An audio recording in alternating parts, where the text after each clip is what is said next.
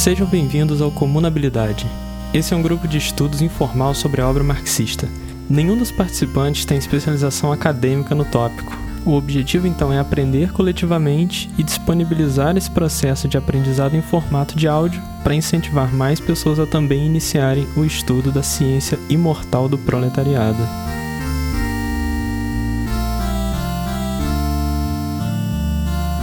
Vamos começar a discussão. A gente está na nossa segunda reunião do Estado e a Revolução, do Lenin. Hoje a gente vai discutir os capítulos 2 e 3. E só para contextualizar então esses capítulos, o capítulo 2 ele trata das revoluções que aconteceram nos anos de 1848 a 1851 e depois os capítulos 3 e 4 eles vão tratar da Comuna de Paris. Então são esses três capítulos que fazem uma espécie de um bloco mais histórico, né, desse escrito trata de algumas experiências que eles consideram importantes e que tiveram resultados práticos para avaliar caminhos para ser seguido, né? O capítulo 2, que é por onde a gente vai começar, ele trata especificamente do que foi chamada a Primavera dos Povos, né? E foi uma revolta popular na França, que foi, na verdade, bastante rápida e, e também rapidamente frustrada. Vou pedir depois para os colegas complementarem um pouco melhor. E na sequência, o capítulo 3 e 4, eles tratam da Comuna de Paris, que foi uma experiência um pouco maior já e que, de alguma forma, foi uma primeira experiência de implementar um Estado Estado popular, né? Então eles vão mais a fundo, por isso até que gasta dois capítulos debatendo essa segunda experiência. Vou pedir pro nosso colega Avelino complementar um pouco mais esse contexto histórico para a gente saber de onde a gente está começando essa conversa. Beleza, beleza. Bom, o evento histórico que o Lenin comenta aqui no capítulo que a gente vai debater de início é a chamada Primavera dos Povos, né? Isso foi um evento que na realidade foi a primeira primeira série assim de revoltas revoluções de massa que se alastrou por uma série de países ali na Europa. Países que estavam ali já ou mais avançados ou menos, mas num estado de repúblicas burguesas, né? No, no, numa ordem social já moderna, digamos assim. Então foi também um evento pioneiro no sentido de revoltas em geral de trabalhadores pobres não necessariamente proletários no sentido de operariado industrial, até porque esses eram ainda um, um setor social minoritário em boa parte desses países, mas um, uma revolta da, do, do, do, campo mais pauperizado da, da pirâmide social contra aquilo que se desenhava como a ordem burguesa recém-estabelecida. Né? E muito do que se fica né, como, como, legado histórico desses processos é, de certo modo, um, um, fracasso, assim. Mas um fracasso que não, não gera necessariamente uma, uma ausência de resultados. Uhum. É um fracasso produtivo, digamos assim. Como o Lênin vai comentar, e como a gente também observou na, na leitura do manifesto algumas vezes, é, foi o momento ali em que a, a, Liga dos Comunistas ali do Marx estava também tentando disputar o processo, estava é, é, realizando um trabalho de construir uma literatura, uma interpretação histórica, uma organização para intervir no processo. Contudo, é muito emblemático, por exemplo, o modo como o processo ocorreu na França, né? que além da, da repressão e, da, e do, do dispersar, que foi bastante eficiente, dos revolucionários dos conspiradores, o Marx, por exemplo, é, foi, foi mandado ao exílio, foi julgado criminalmente, assim como muitos outros, é, na França aconteceu de, após a, a, o furor todo do, do, do, movimento revolucionário, ser eleito o Luiz Bonaparte, né? sobrinho do antigo imperador Napoleão Bonaparte. Uhum. Então tudo isso foi visualizado assim como uma espécie de refluxo de um movimento de, de radicalidade é, bastante importante, de, um, de uma centralidade histórica, mas que no fim foi mais produtivo no sentido de reorganizar ou de amadurecer a constituição das repúblicas burguesas. O Lenin vai comentar muito assim o contraste da, da visão de Estado do Marx em 48, ali quando ainda estavam começando, os processos em 51, quando a maioria deles já estava completamente defunta. Então, em 51 a gente já vai visualizar é, um Estado burguês é, com, com, mais elementos, né, adaptado às condições que ele realmente queria encontrar é, no terreno histórico, as condições que as classes sociais que nele é, é se relacionavam colocavam para a ação política desse Estado. O que eu queria é, colocar aqui é, para suplementar isso que o, que o Avelino falou eu acho que é importante para a gente mais à frente ter uma, uma discussão mais, mais interessante sobre o padrão, né? É, você enxergar os padrões é, é uma coisa que te permite discutir as coisas com mais eficiência, né? Porque você analisa é, os padrões no curso da história, você começa a reconhecer o que geraram aqueles fenômenos, né? Então é interessante nessa na questão da revolução de, de 48. Então, como como Avelino falou, é, teve essa essa insurreição em, mil, em 1848, né? É, basicamente porque a França estava assim, com perdão da, da palavra, espero que já, já esteja fora do, do horário é, que a gente possa falar uns, umas besteiras. A França estava fudida, né? Tava era fome, era desemprego, cacete, tava, tava, né, a França estava em frangalhos, e o tal do rei burguês, que era o, o Luiz Felipe Orleans, ele estava começando a tentar fazer um meio de campo para favorecer a alta burguesia francesa nessa época, e aí outras é, subdivisões, subcastas da burguesia começaram a se, a se revoltar com, com a perda de privilégios e tudo mais,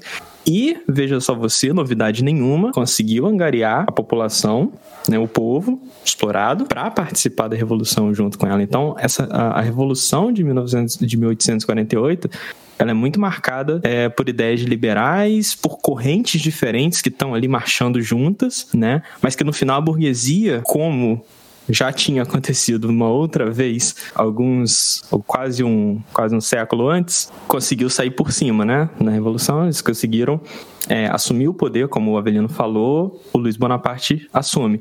Mas o que, é, o que eu acho importante da gente pontuar é que antes disso, assim que, que a Revolução consegue depor o, o, o rei burguês, né, o Luiz Felipe, a burguesia toma para si o poder e elas instauram um, instauram um governo provisório.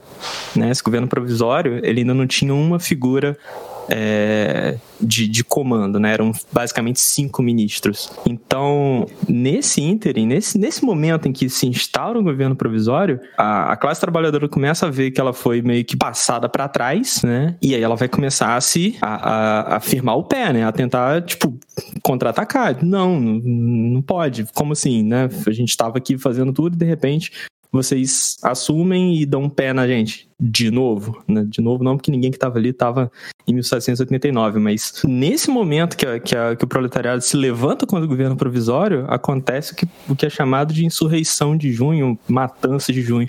Foi basicamente um massacre do, do proletariado revoltoso é, pelo governo provisório. Então isso acontece antes até do Luiz Bonaparte, sobrinho do Napoleão, assumir né? Então, no momento em que o proletário se levanta, ele é massacrado pelo governo provisório, né? E depois entra o Luiz Bonaparte e o Luiz Bonaparte assume como é, é, o que é chamado do período da Segunda República, né? A primeira tinha sido com é, Napoleão, então ele assume como, como a Segunda República ele fortalece as instituições do governo, do Estado, para aplicar um auto, uma espécie de autogolpe, porque ele vai instaurar, depois disso, o segundo império francês, uhum. que inclusive é, é, é tido como um, um, uma forma meio proto-fascista, assim, muito antes do fascismo, né?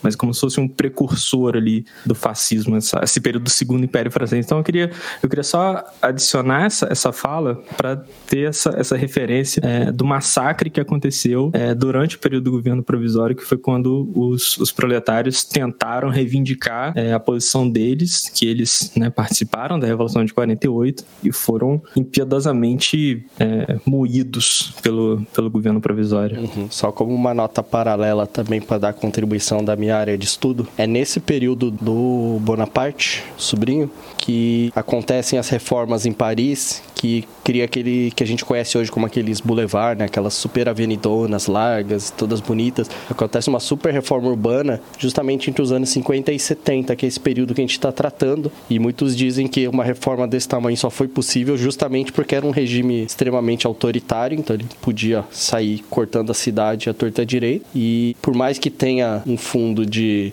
racionalidade, de embelezamento, de salubridade, que é uma coisa, uma característica do século XIX, tem uma, umas leituras que dizem que isso é também uma forma de subjugar a população, de de alguma forma expulsar ela do centro e também de abrir vias para facilitar o combate das revoltas, que a cidade medieval é uma cidade muito mais complexa e mais difícil, né, de, de você contra-atacar se tiver uma revolta. Então existem essas leituras possíveis em cima dessas reformas urbanas que são características. É, então, só para arrematar essa questão, né, a primavera dos povos ela começa na França, mas ela se espalha por vários países, como o Avelino falou, aqui numa leitura rápida que eu vi isso de Alemanha, Áustria, Itália, Hungria. Isso e 48 é o ano seguinte da publicação do Manifesto Comunista, a gente já falou disso, então mostra um pouco como que naquele momento, a, não é à toa que se escreve naquele momento o Manifesto Comunista, né? a Europa como um todo estava tava naquela situação em que qualquer coisa poderia estourar, né? o barril de pólvora. E foi o que aconteceu, mas que também foi rapidamente abafado e reprimido. Foi isso que a gente viu, né? Então ele também não, na prática não levou a grandes mudanças, mas mais um fortalecimento da burguesia, como o Avelino falou, né? Você quer falar? É, numa, numa nota de rodapé, é, dá para dizer até que essas revoltas tiveram um braço aqui no Brasil, né? Não sei se todo mundo conhece a história da Revolução Praieira de Pernambuco. É, também aconteceu em 1848 e também foi uma revolta de caráter liberal, né? Aqui relacionado a condições de predomínio do latifúndio, é, crise econômica. Então foi também uma revolta de caráter liberal, assim, é, é, de pequenos agricultores e comerciantes, que teve também influência clara. Acho que dá pra gente ter a partir disso uma certa noção do, do tanto que se alastrou, né, o impacto desse, desse fenômeno social na época. Legal, não sabia não.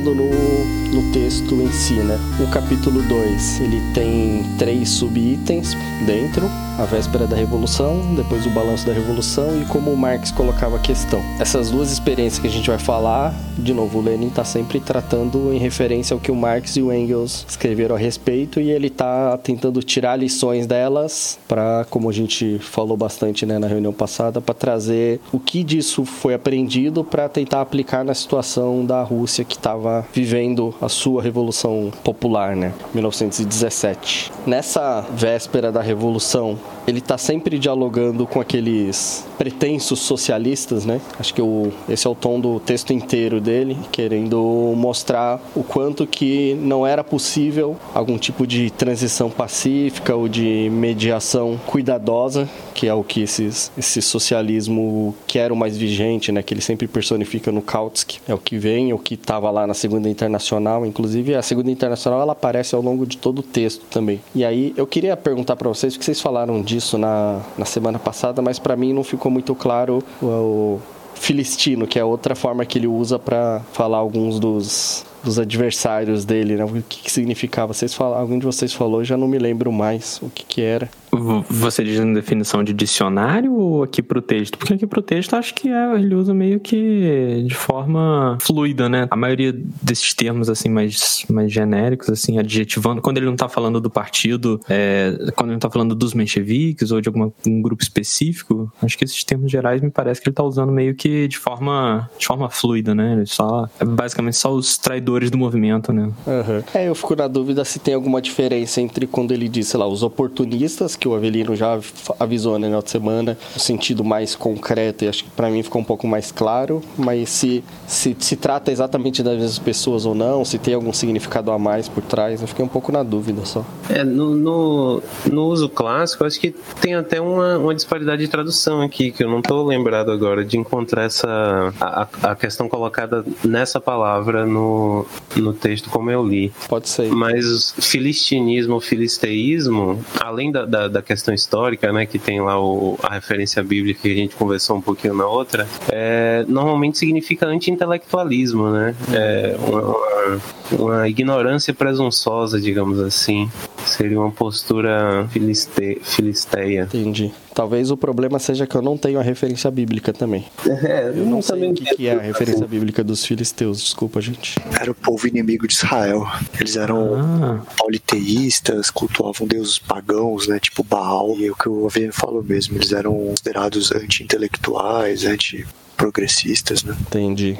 Essa ele cita bastante esse termo. É. Acho que tá bem desuso, né, hoje em dia. Não, mas tá bom, já deu, deu para entender do que se trata. Mais aprofundamento disso quando a gente for fazer o Bibliabilidade, aí em breve. Oh, meu Deus. Bem... Vou dizer que eu li muito mais Marx do que a Bíblia.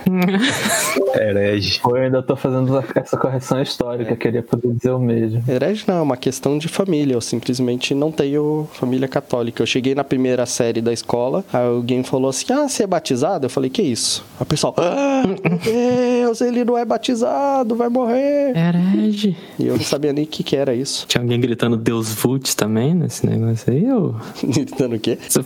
Gritando Deus Vult? Não, né?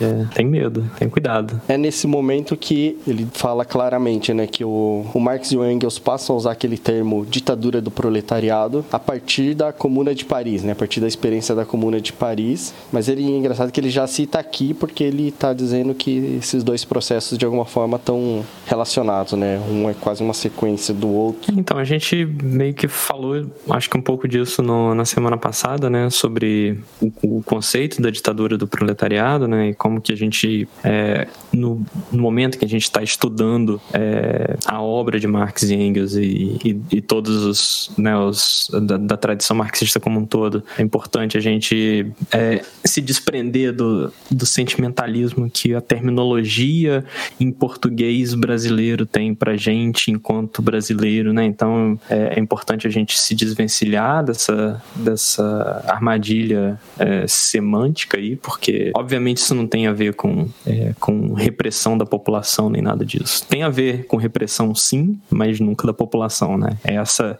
essa deve ser o, essa sim deve ser o, o horizonte maior, né? De toda forma.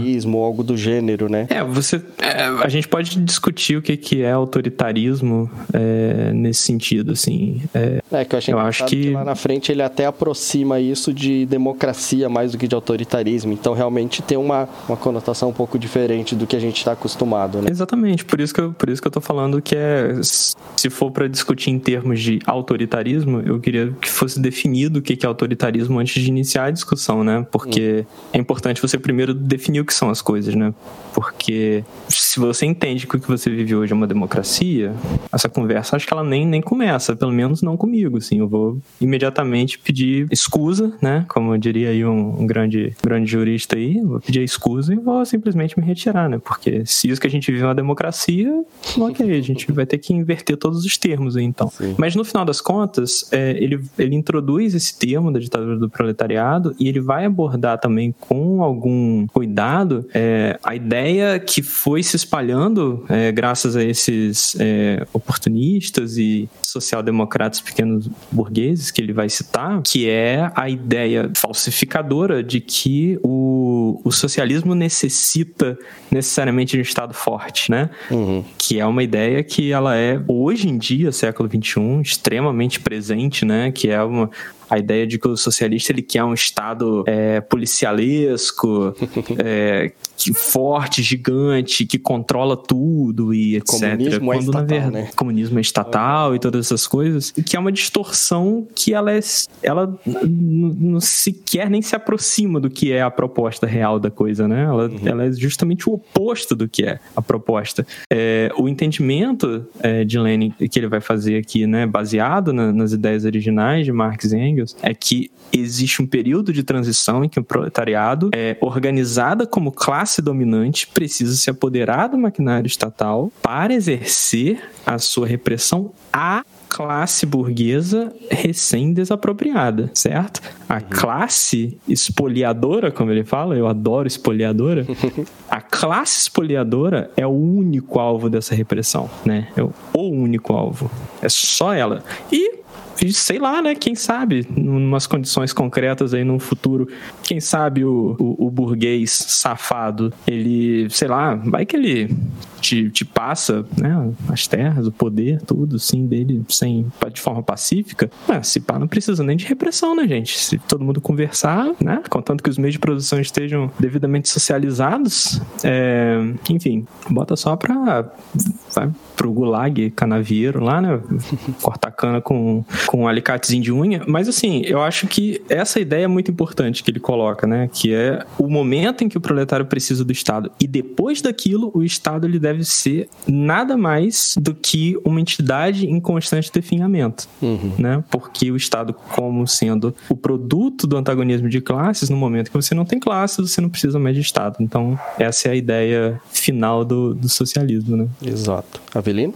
É, então, acho que a linha do debate que o Beliene puxou é muito boa. Acho que dá pra gente tirar mais um pouco disso. Assim, uma coisa que eu acho sempre importante lembrar, que eu acho que ajuda a gente a entender a, a, a ideia de ditadura do proletariado, é entender que o Marx ele tinha como referência etimológica, digamos assim, do termo ditador e ditadura, uma coisa mais próxima do ditador romano, né? Que era um, um cargo político do sujeito com, com plenos poderes políticos e militares. Então, basicamente, uma ditadura de classe Trata-se de uma ordem social na qual uma classe X vai deter o poder para moldar a sociedade conforme os seus interesses, conforme a sua visão de mundo, né? Então, a partir do momento em que a burguesia é, derrota as classes dominantes da, da era feudal, né? É, inicia-se um, um, um, período de ditaduras burguesas na história. A burguesia ela vai aí construir as formas do exercício do seu poder político, vai é, construir os aparelhos para transmissão das suas ideologias. Então, uma ditadura burguesa vem mais ou menos desse, desse princípio, né? da ideia de uma forma de organização social centrada ou, ou que emana de uma classe X, né? Inclusive é um argumento que o Marx faz sobre a, a, a, ditadura do proletariado ser, pela primeira vez, a ditadura mais democrática já existente na história, porque agora finalmente vai ser uma classe majoritária é, tomando né, o poder. É, então vai por aí. Que é o... Justamente. E, e, assim, quando a gente entende que a ditadura do proletariado é, representa uma dominação, uma opressão mesmo, né, um domínio de classe sobre os antigos exploradores, né, sobre a antiga classe é, detentora do poder político e econômico, também complexifica a questão do comunismo, né? Porque se existe ainda uma classe com o terror de Estado em mãos e outra classe é, sendo confrontada a partir dele, a gente identifica outras formas de luta de classes nessa sociedade. Então já não, já não seria então é, uma questão de de, definhamento imediato do Estado, né? Daí que vem também a, o debate com os anarquistas em grande medida. Uhum. O Lenin fala literalmente que o Estado ele, ele torna-se desnecessário no momento em que não existem mais antagonismos de classe. Mas é, eu acho que inclusive dá para a gente entender que parte aí da, da acepção do Lenin subestimava talvez a, a intensificação dos antagonismos de classe no pós-revolução, né? Uhum. Claro que quando ele escreve isso, ele também já está na, na beira né, do, do processo. Ele já tinha visto a Revolução de 1905 na Rússia, né, aquela de caráter é, democrático burguês, e a, os levantes ali de fevereiro de 1917. Ele está escrevendo lá em meados de agosto. Uhum. Então, esse livro aqui, inclusive, ele não é terminado, né? Ele, é. ele para. Não é isso? Ele para esse livro aqui, um o Estado da Revolução. Mas ele não fez porque começou, continuou a Revolução e ele fala: é isso aí, gente. Acabou. É, isso. Faz, fazer a Revolução é melhor do que escrever sobre é, ela, né? Exatamente. Tem, um, tem um, um, dos textos, né, prefácios, etc., que ele fala alguma coisa, alguma coisa nessa linha. É, viver a experiência da Revolução é mais importante que escrever sobre ela. Mas, ainda assim, eu acho que talvez o, o nosso velho Lenin não tenha ainda a dimensão do que, que seria o, os conflitos, tanto para a burguesia interna contra o, o ascendente Estado é, proletário, porque o que a gente vê ali depois de 1917 é o estouro da Guerra Civil, né? Aquela coisa que a gente é, vê assim bem por cima no colégio dos exércitos que se, que se desenvolvem ali, os exércitos brancos, o exército é, negro dos anarquistas, os exércitos monarquistas, o famoso Exército Vermelho, é, organizado pelos bolcheviques. Então, todos esses, a uma certa altura, estavam contra o Exército Vermelho. Né? O, o objetivo deles era, era destronar o, o poder político é, soviético ali, que tinha se. Vermelho se, não, branco, né?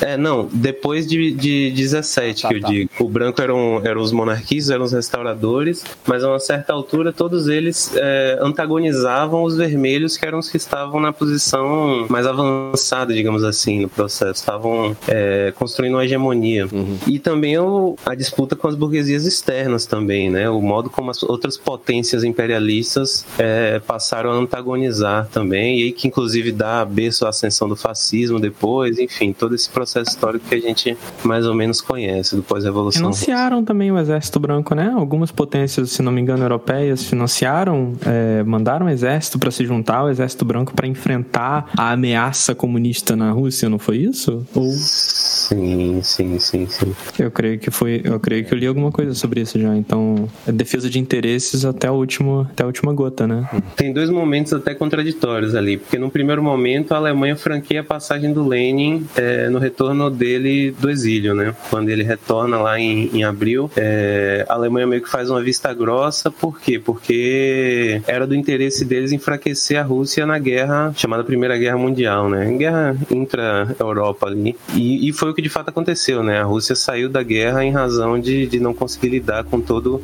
o furor político no seu território. Mas logo após perceber o que que o que estava se, se desenhando ali, a postura muda completamente e aí é a ameaça vermelha que precisa ser combatida.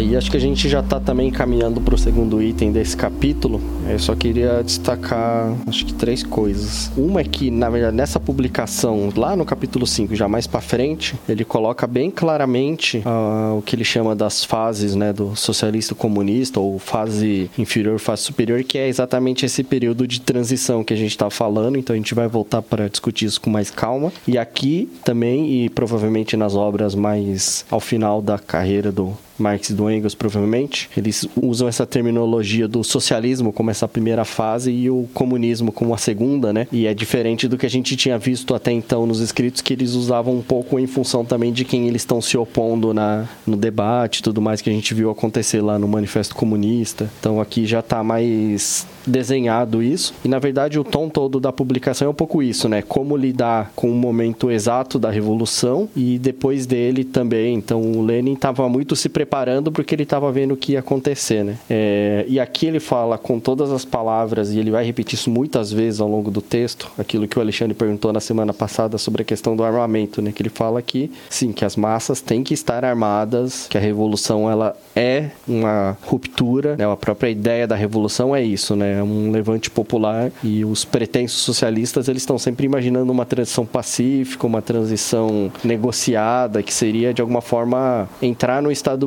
e não quebrar ele. E aí ele começa a falar nesse item, mas ele desenvolve bem mais um negócio que a gente só pincelou na semana passada da questão do Estado, né? Desse Estado. Ele chama de parasita várias vezes o Estado, né? Ele tá falando dos burocratas, dos militares, e ele fala que são os funcionários bem pagos e que eles têm uma. Eles acabam fazendo parte de uma massa que não quer que as coisas mudem. Então, dentro desse, dentro desse tópico, eu acho que tem uma coisa que, ele, que o Lenin levanta nessa publicação, pasme você, de mais de 100 anos atrás, que é mais atual do que a Xuxa sugerindo que façam esse experimento com, com presos, né, dentro da prisão, façam experimentos biológicos com presos. É muito mais atual do que isso, inclusive, que é a ideia das redistribuições dentro da, do aparelho democrático democrático uhum. é, do Estado burguês, né? Porque essa, essa espécie de órbita, né, compulsória, assim, que, que o Estado burguês ele cria em torno dos partidos que são pretensos socialistas, né, os partidos sociais-democratas e, e, e, afins. O Estado burguês ele cria essa órbita é, que atrai esses, esses membros, esses entes, né, e eles meio que ficam presos numa, numa roda que eles, eles simplesmente não conseguem enxergar além do que está ali. Então, é, e, e, às vezes a gente, né, como, como o próprio Lenin levanta, a gente não sabe até que ponto isso é simplesmente falta de entendimento, é má fé, né, desses, desses entes, né, desses pessoas que se apoderam, né, que são postas no, no que o Lenin chama aqui na tradução, que eu acho maravilhoso, dos, dos lugarzinhos, né, uhum. eles são, eles são, a eles são dados pequenos privilégios dentro do Estado, é, inclusive ele vai discutir mais isso no capítulo 4, no capítulo 3, né, sobre o funcionalismo estatal e tudo mais, então então, com essa, com essa possibilidade de redistribuir é, as benesses dentro do aparelho burocrático para esses partidos da esquerda que não estão de fato, eles não estão de fato do lado dos trabalhadores, eles não, não fazem parte da, da da luta proletária, né? Então, esses partidos eles são atraídos para o centro do, do Estado, da, da, burocracia, do Estado burguês, e aí cria-se essa ilusão de que foi isso que você falou, que, que é o lance da, da transição pacífica, da possibilidade de transição pacífica, de melhora das condições de vida do, do trabalhador através, por dentro do sistema, e, e, que a gente sabe que isso tudo tem um limite, né? Que isso só vai chegar até um certo ponto, Sim. até um certo ponto para uma certa classe, né? Porque para as outras classes que estão mais embaixo vai continuar sendo né? Aquela agonia que a gente está vendo aí já há mais de, de 150 anos. Então, eu, era isso que eu queria ressaltar essa, dentro dessa, dessa questão que você falou, da transição pacífica. Acho que está muito ligado com a questão das redistribuições que ele levanta também. Uhum. Ian, quer falar? É, só um comentário sobre isso que o Beliane falou, especialmente sobre essa quase o que a gente chamaria hoje de uma classe média, digamos assim, essa casta do funcionalismo público, que não é todo funcionalismo público, mas que cria essas pessoas que, para mim, a principal ideia é que elas não fazem parte do sistema econômico capitalista quase. Elas não vendem a força de trabalho dela para criar é, mais-valia, para criar lucro, para alimentar um sistema produtivo. E pelo fato de eles estarem alienados do sistema de produção, parece claro e parece lógico tudo isso que o, o Denis coloca, inclusive o que a gente vive hoje. Você cria uma classe social que que, por não fazer parte do sistema produtivo e do sistema de reprodução do capital, no sentido que a maioria das pessoas fazem, elas estão dando de ombros para o que acontece ao redor, entendeu? É, tem leis, decretos que garantem, em alguns cargos, vitaliciedade, em outros cargos Claro, isso depende do, do órgão e do momento histórico. Mas é, é bem interessante é, essa colocação e que um, uma passagem, eu sei que a gente está no tópico 2, mas que no tópico 1 um me chama atenção, é do proletário quando ele toma é, a, a, o Estado dele fazer essa expropriação do capital através do Estado e é claro, num, numa, como é que se pode dizer, numa situação real você tem que contornar esse problema de ter ali uma, uma classe social que faz parte desse Estado e que, pelo menos, vai fazer de tudo para segurar o que é seu, né? Uhum. Acho que isso que o Ian falou é, é, é, quase que uma. Quando ele fala que é uma. quase como uma classe social separada, eu acho que é bem isso mesmo. É como se fosse uma classe à parte é, de gestores, né? A, a função deles é gerir o sistema para a classe dominante. Eles são escolhidos do sistema para gerir o sistema. Sim, eu acho que mesmo classe já é uma, um conceito mais complexo complexo, mas se for pensar só em faixas de renda, né? Eles formam realmente uma classe média, pelo que ele descreve, e a, impressão é que dá é que é, não é possível atingir esse padrão de vida e de renda trabalhando. Parece me parece que os trabalhadores são muito mais sofridos. Então a distância que existe entre a massa pobre e os mais ricos parece muito maior do que vai a ser em meados do século XX, né? Que a gente vai ver depois. Então, de alguma forma, é isso, né? O Estado cria essa classe média que está confortável nesses lugarzinhos e que nunca vão querer. Nunca não, né? Mas é um pouco isso que o, que o Ian falou de que elas estão. Essas pessoas acabam ficando mais desconectadas, talvez, da população. E de alguma forma, brigar pela revolução é brigar pela extinção do seu trabalho, né? Então um,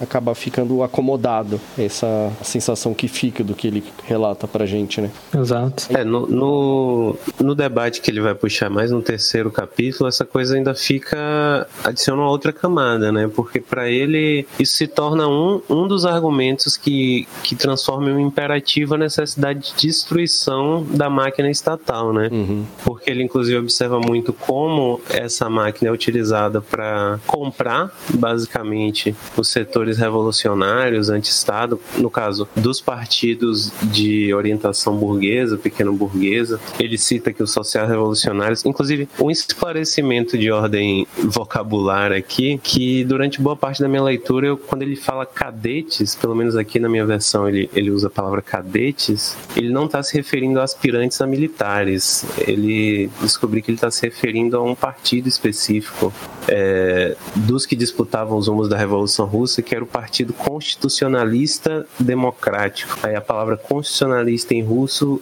começa com K, né? Ah, então eles eram os cadets, cadets, cadetes, né? Então o termo foi evoluindo aí. Então quando ele fala cadetes, ele está se referindo a um setor que eram os, os monarquistas constitucionalistas, né? O partido de orientação burguesa aí do, da Revolução Russa.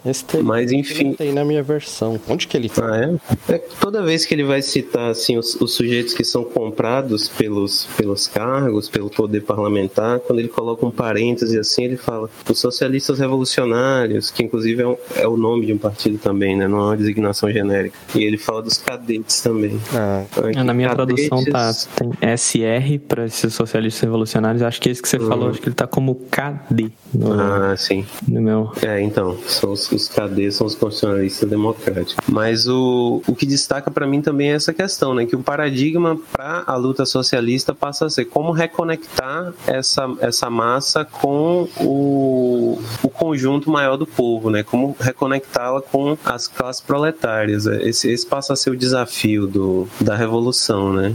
Uhum. Construir uma máquina estatal que não, que não passe por esse princípio. Porque para uma, uma minoria que domina uma maioria, é uma, é uma jogada muito, muito lógica até, né? Você precisa afastar esse grupo de sujeitos, muitas vezes da classe de origem deles, para que eles possam decidir contra essa classe, né? para que eles possam tomar decisões em favor da minoria. Então, reverter esse processo acho que é mais o, uma decisão mais complexa, um desafio bem grande. Claro, construir o novo é sempre mais difícil do que conservar o velho. É. Não, e essa questão é o que ele vai falar depois mais claramente, que é tem que destruir o Estado burguês e começar um Estado popular, né? Um Estado do, do povo mesmo, da maioria. Então tem que ter uma ruptura, né? Isso que ele diz. Isso, isso. Ele passa bem rápido também por uma questão mais histórica que ele deixa claro, né? Que esse Estado que ele está falando, ele surge depois do que é o, o absolutismo, né? Que era aquele Estado monárquico super centralizado. Mas ele deixa claro também que o Estado burguês, ele é um Estado centralizado e mais forte, que até depois, mais para frente, ele vai fazer uma ressalva com a questão das democracias e como isso seria um passo para essa, essa possível mudança, né? para encerrar esse item 2 e a gente avançar pro terceiro, eu tô ao longo do texto eu tô pescando o que eu achei que eu iria ver, mas não é exatamente do que ele trata no texto, que é falar um pouco mais conceitualmente o que seria um estado, né? Porque toda vez que ele fala no texto, ele fala assim: "Ah, é os burocratas e os militares" os funcionários e os militares, como se fossem só duas, dois grupos internos e que devem ser os mais volumosos, mais significativos dentro do que ele está falando, mas ele fala também bastante do poder executivo e do parlamentar, né, que seria o legislativo, e ele não chega a aprofundar muito nessa questão, até depois para frente ele fala que esses dois poderes têm que ser juntados no Estado proletário, que é uma questão que eu não sei se ficou muito claro para mim, mas são outros poderes que então que ele, ele deixa claro que acontecem dentro do Estado, né? É... Dá para dizer que o trabalho que o Lenin está fazendo é menos de teoria do Estado e mais de uma teoria do anti-Estado, né? Uma teoria da destruição do Estado. Exato, exato. É, isso não estava claro quando a gente pegou para ler, agora que eu já avancei na leitura, tá bem claro isso. Ele está mais preocupado no que tem que destruir do que de como funciona. A minha preocupação agora, hoje, no momento, é mais entender como funciona, porque de alguma forma, como o Estado burguês sobreviveu e se reinventou, ele aqui estão as raízes dele, né? E, e aparentemente é uma raiz muito mais. É, é, um Estado muito mais cru comparado com o que a gente vai ter no século XX, né? Sim. Ele, ele chega a adiantar um pouco nisso, quando ele fala da, da transição para a era do imperialismo, né? Isso aí no finalzinho do 2, ele vai denotar uma complexificação nessa máquina, mas vai rapidamente concluir, né, que tudo isso só intensifica a necessidade de uma, de uma construção de forças para a destruição desse Estado e a construção do, da ditadura do proletariado. Exato. Esse texto tem um tom muito de urgência e de prática, né? Então, essa é uma diferença.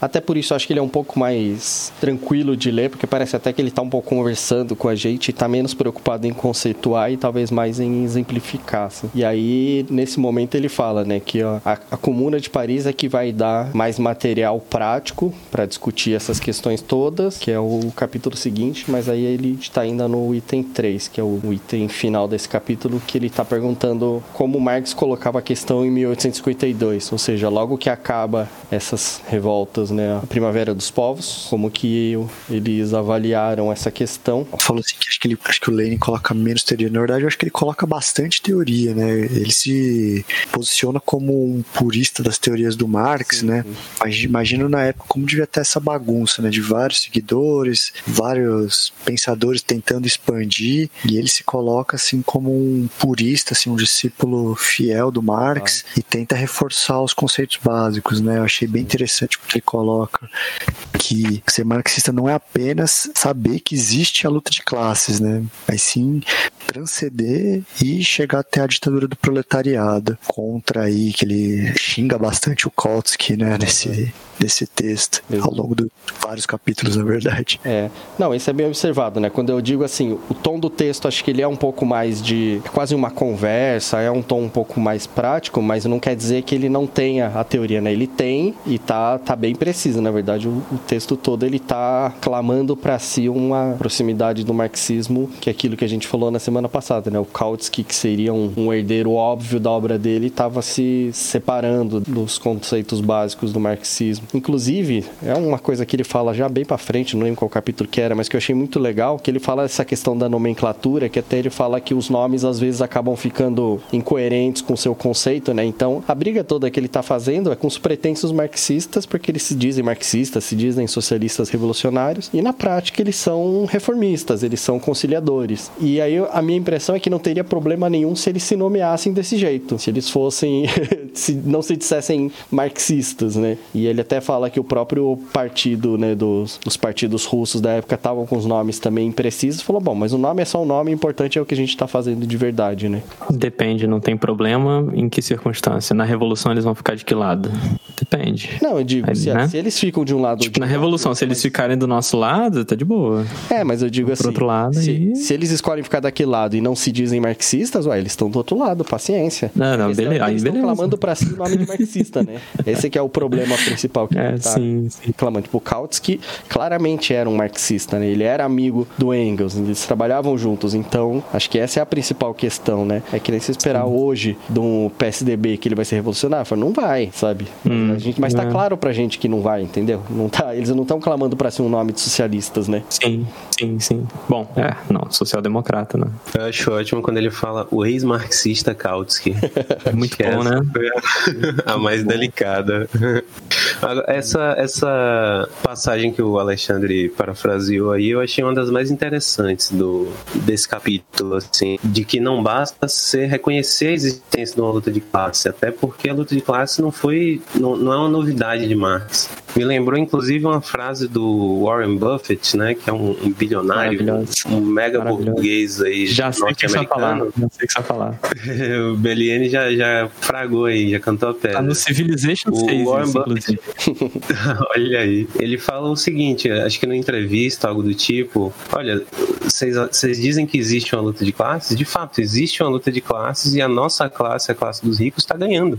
Então, o, o reconhecimento da luta de classes, assim, ninguém vai se iludir que a burguesia não conhece Marx, cara. A burguesia conhece Marx, a burguesia conhece o capital e, inclusive, se apropria disso quando, quando ele bem entende para os seus próprios propósitos, né? A questão é o que, que a gente, o que, que a gente faz, até quais consequências a gente leva, né? O, esses pressupostos teóricos. Então, essa, essa observação é muito interessante. Ainda mais porque aí vem a, um pouco da raiz desse fenômeno que, que a gente está tá conversando, que naquele momento ali da Revolução era um, um período em que se lia, que se divulgava muito é, a literatura marxista, de certo modo, ao menos a retórica, né? Era um, um país imensamente subletrado, mas o, o, os discursos é, de tom revolucionário marxista eram uma, uma constante assim muito popular. Então, para os reformistas era benéfico se disfarçar de marxista, digamos assim. A gente ouve muito falar de que se fazia isso, inclusive, em movimentos de extrema direita, e já algumas décadas depois. O nazismo, o fascismo chegaram a utilizar de, de, de uma maquiagem assim marxista e, e, e pró-trabalhador em uma certa uhum. altura é, para. O nazismo era nacional-socialismo, né?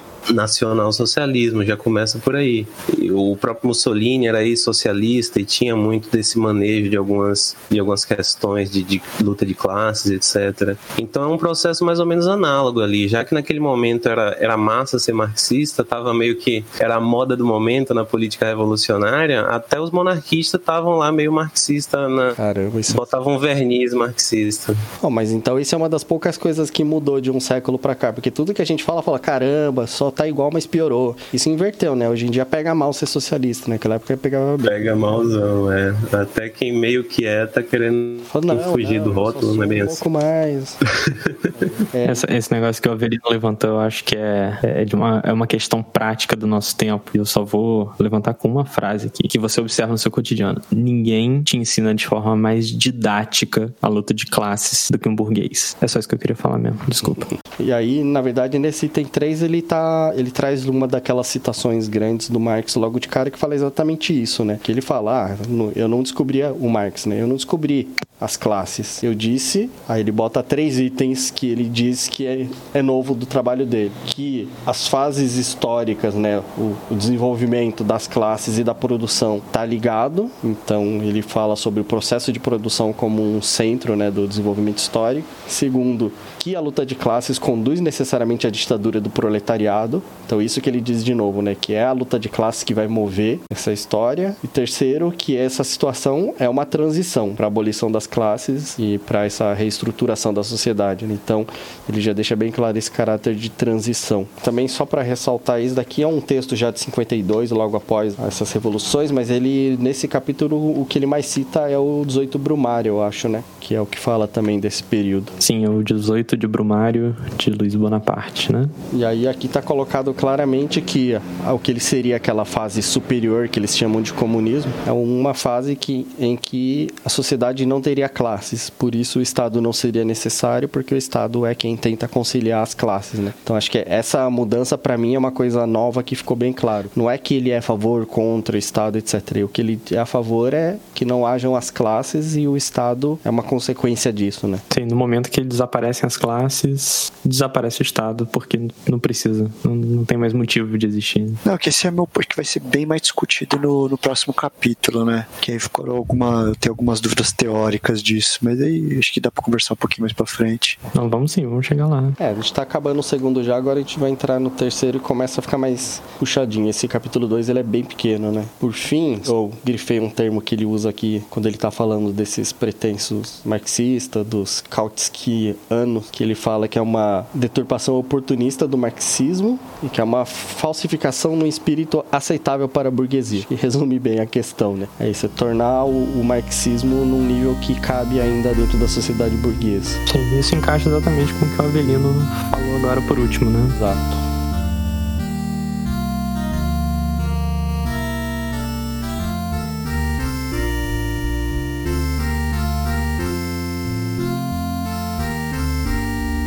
Uma introduçãozinha de, da Comuna de Paris. Exato, agora a gente vai começar o capítulo 3. O 3 e o 4 tratam da Comuna de Paris, né? E aí, eu não sei quanto vocês também têm de contexto histórico, eu tenho muito pouco da Comuna de Paris. Acho que em linhas gerais, o que dá pra, pra dar uma, uma espanada, assim, pra já ficar, só forrar o chão de novo, é a Comuna de Paris, ela foi, foi um movimento, né, de proletários e camponeses da, da França, né, na, no final do século XIX, né, em 1871, que foi uma decorrência de um momento meio complicado que a França estava passando ali historicamente, né, que foi no final da Guerra Franco-Prussiana, né, que era basicamente a, a Prússia, né, ou a né, a Alemanha tentando é, unificar ali o Estado e tal, e tinha uma guerra por alguns territórios, tinha um, um, um litígio ali de alguns territórios entre a Prússia e a França, e aí a, a Prússia simplesmente esmagou a França e foi uma derrota mega humilhante. Teve coroação de, de do, do, Kaiser prussiano no final da guerra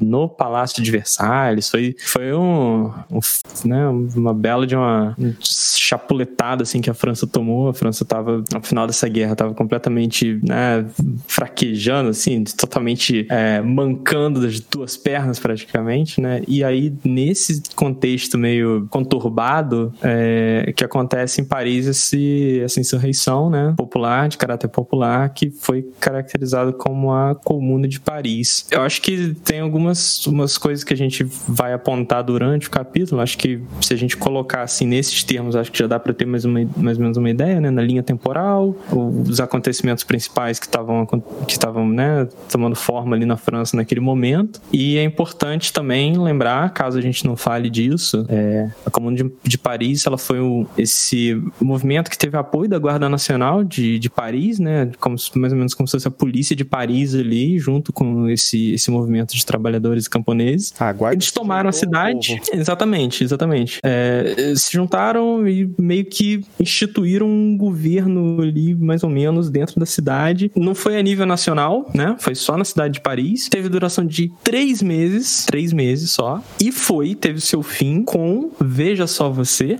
um massacre, de novo, não é isso? Um massacre que é conhecido como. Como é que é o nome desse.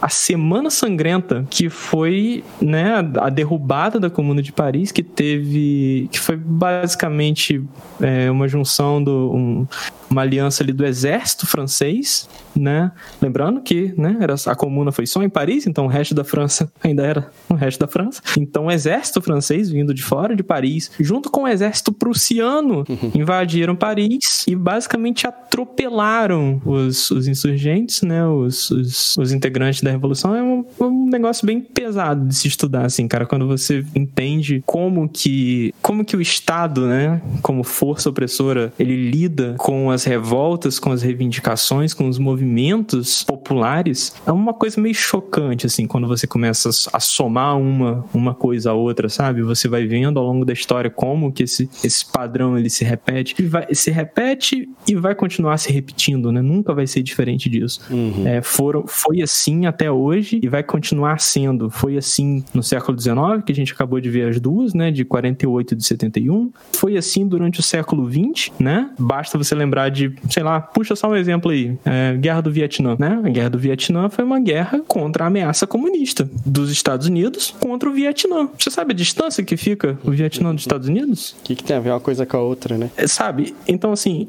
aconteceu e vai continuar acontecendo desse mesmo jeito, sabe? É, é porque é só um, uma reação natural do, do Estado enquanto instituição é, que monopoliza a opressão da, da classe trabalhadora, sabe? Então, acho que esse é um contexto que eu queria dar, assim, que, que linka lá com o início, que eu queria falar lá da, da Primavera dos Povos, que eu quis fazer aquele adendo lá, o que o Avelino tinha falado, para puxar aqui pra gente poder ter bem claro esse padrão, sabe, do o que que acontece com as massas populares quando elas tentam fazer qualquer movimento organizado no sentido de é, realizar um, um, uma coisa diferente, tentar moldar a sociedade de uma forma diferente, mais justa, né, estabelecendo a sua autodeterminação. Então, é, acho que era que é isso, assim, pra gente dar o contexto e também para fazer essa, esse link lá com o início. Uhum. Avelino? Só, só queria qualificar alguns dos elementos, adicionar algumas coisas assim. O, o a revolta que, que eclodiu em Paris na época estava ainda mais intensificada pela postura que o, que o governante da França é, tomou quanto, quanto à derrota, né? Porque o, o Thiers, é, Adolphe Thiers, se não me engano, ele foi defensor proeminente de uma trégua, né? Ele ele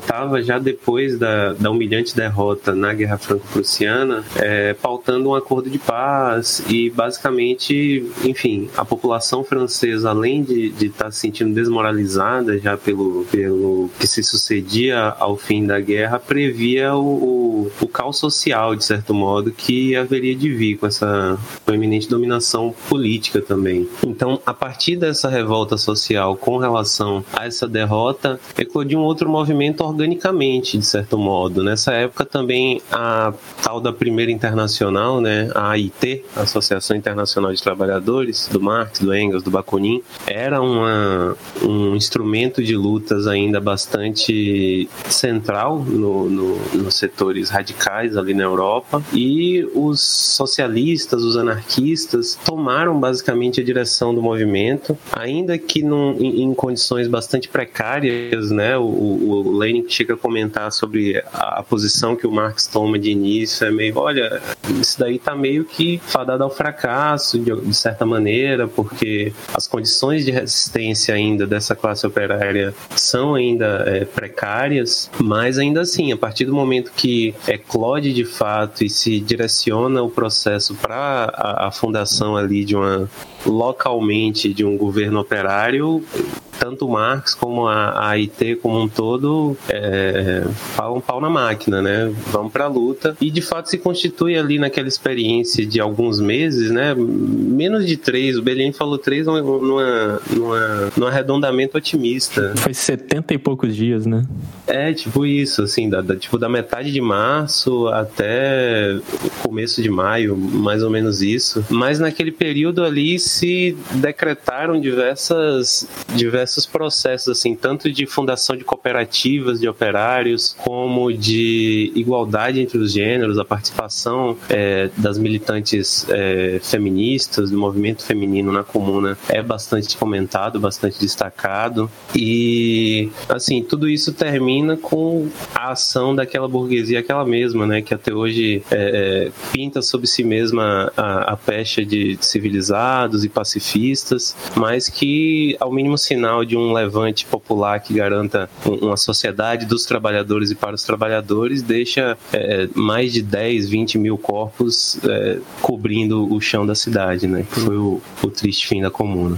É, esse foi um, foi um ponto que eu esqueci de, de colocar, que o Avelino levantou muito bem. Eu não sei se ele. É, bom, ele linkou, né? A, primeira internacional ela teve uma, uma, influência bem grande, assim, sobre, sobre a comuna, né? Os, os participantes, da, os, os líderes da, da insurgência, eles eram é, membros também da, da internacional, né? Então eles eram fortemente influenciados e né, quase que também tinham ali meio que uma, uma mentoria, quase, eu acho, do, dos, dos integrantes principais ali, dos cabeças da, da primeira internacional. Uhum. Essa experiência da Comuna de Paris interessa muito no sentido de que foi a primeira vez que precisou se criar alguma organização a partir do povo, né? Uma espécie de um foi uma experiência de um estado popular que eles chamaram de comuna, que é um termo, na verdade, refere-se a uma como se fossem a organizações pré-capitalistas, né? No sentido mais quase como se fosse voltar a um passado, porque é uma organização mais simples e é um, é um termo que se usa bastante, a gente falou disso algumas vezes, né, quando discutiu o termo comunismo lá nas outras leituras. É um termo que se usa bastante, me parece. Os franceses usam com tranquilidade esse termo comuna, que a gente, pra gente não tem um significado muito preciso, né? E o, o, Lenin diz que essa experiência permite tirar lições de tática. Esse é o, o termo que ele usa, que eu achei interessante, assim, ele tá olhando com um viés bem aplicado a experiência. Ele tá querendo ver o que dá para aprender ali, porque a gente vai precisar um mês que vem, assim, literalmente eles precisaram dessas experiências em breve. Então, por mais que tenha sido num período até curto, foi a primeira vez em que houve essa necessidade. Então, eles, o Marx escreveu bastante a esse respeito, o Engels também, é disso que trata. Um dos principais textos que ele vai citar o tempo todo aqui é um texto do Marx que chama chama a Guerra Civil na França, às vezes também chamada Guerra Civil em França. A gente vê com do, essas duas traduções. Eu acho que sobre esse negócio da essa parte das lições de tática que você falou agora, eu acho que tem, acho que a coisa mais importante até do ponto de vista documental é que essa foi a, acho que a, não sei se a única correção, a principal correção que o Marx fez no manifesto, né? É, nas edições que saíram depois, né? O manifesto tinha saído mais ou menos 20 e poucos anos antes e é uma correção que ele faz assim é sobre a necessidade de destruir, destruir o Estado, né? Uhum. É, o, que, o que ele viu com a Comuna de Paris, eu acho que foi, uma, foi um insight que ele, que ele teve, assim, da, da, da parte aplicada de uma tentativa revolucionária, né? A necessidade, então, de, de você ter sempre esse objetivo no seu, né, no seu horizonte. Você, a, a Revolução Popular, a Revolução Proletária, ela tem como objetivo final destruir o Estado. E aí ele faz meio que uma, um remendo, né, no, no manifesto é, para incluir essa, essa conclusão que ele tirou a partir da observação da comuna, né? Exato. E é uma coisa que ele vai voltar ao longo de todo o texto muitas vezes, né? Acho que é um dos principais pontos de briga com os Kautsky e a sua turma. Inclusive ele hum. fala, quando ele está falando disso que você citou, ele fala que é uma, é uma coisa que é muito deturpada pelos oportunistas. Justamente essa questão de quebrar a máquina do Estado, né? Ele deixa bem claro que Marx diz que precisa quebrar a máquina do Estado. É, tem uma observação só de passagem que eu achei curioso mais para frente que ele fala que na Inglaterra e na América as instituições burocrático-militares elas ainda não eram tão fortes como a gente costumava ver, mas que estavam se estavam se organizando assim. Tem, tem uma questão curiosa que fica aparecendo ao longo do texto todo que é a da impressão que em termos institucionais a França que está sempre na vanguarda, né? Seja na Revolução Francesa, seja agora nas revoltas populares e de alguma forma em outros países a coisa foi se ajeitando. Inclusive na Inglaterra temos monarquia até hoje, né? Uma coisa muito, muito engraçada. E ele atribui uma sensação de, de liberdade nesses dois lugares, na Inglaterra e na América, por uma ausência dessa casta militar e desse burocratismo, ele fala. E é engraçado pensar na América como um lugar com ausência de casta militar, que é muito diferente do que a gente vai conhecer depois no século XX, né? Pós-guerra, assim.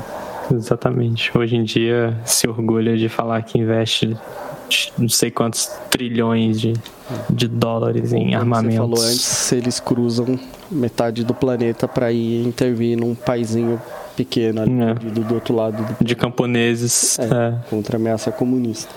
De certo modo, a caracterização, na, sobretudo nessa época, mas que se mantém assim, pelo menos até a época do Lenin, é a Inglaterra enquanto vanguarda econômica da sociedade burguesa e a França enquanto vanguarda política, né? É. Tanto que a primeira é a terra da, da Revolução Industrial, né? Do, do nascedor da primeira Revolução Industrial e da economia política clássica, e a segunda é a terra da Revolução de 1789, jacobinos e, e também a terra do, de grande parte dos socialistas utópicos. Sim, mas eu diria não só políticos, mas institucionais também, né? Me parece que os estados, o estado absolutista mais clássico, mais forte que a gente tem na história foi na França, depois a, a Revolução Burguesa mais bem desenhada foi lá também, cortaram as cabeças e tudo mais, as revoltas populares também aconteceram lá, né? Parece que, que eles estão... Né? A primeira Revolução Proletária, né? De, é. de, de escala assim mais é, digna de nota, eu acho. Não sei se não, também não desconheço, teve alguma coisa antes, mas acho que a Comuna de Paris foi a, meio que o, o, o embrião assim que todas as revoluções é, do século XX provavelmente se, se basearam nela, né? É. Aconteceu na França também.